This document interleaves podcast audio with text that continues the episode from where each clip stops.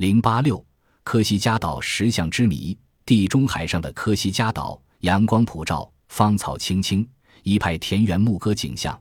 这里的一切显得那样的恬静悠然，唯有竖着的一块块大石像奇特的兀立一旁，向人们诉说着科西嘉的一段久远的历史。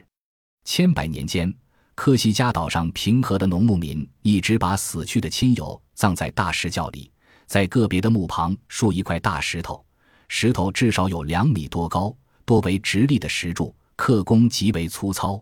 大约从公元前十五世纪起，这里的石柱有了明显的改变。原来刻工粗糙的石块变成线条分明的石像，头部刻出了人的面貌，身上则刻出衣袍、刀剑等装饰，因而又有石像柱之名。面对这谜一般变化的石像，古希腊哲学家亚里士多德认为，每一石像柱代表着死者生前所杀的一个敌人。法国考古学家葛罗斯昂的研究工作，把亚里士多德的观点加以引申，使人们对这个谜团多了一些新的了解。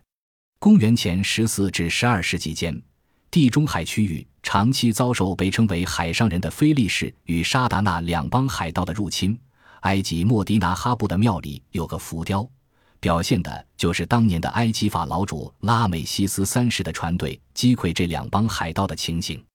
葛罗斯昂把这个浮雕同科西嘉岛上出土的文物加以研究后，断定那些石像代表沙达纳战士。然而，石像可不是到处流浪的沙达纳入自己树立的，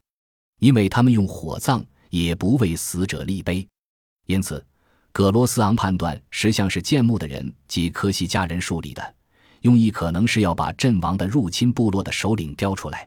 至于石像本身算是胜利纪念碑还是敌族战死纪念碑，则莫衷一是了。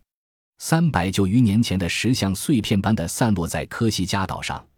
有如远古的使者一样，依然受到现代人的垂青。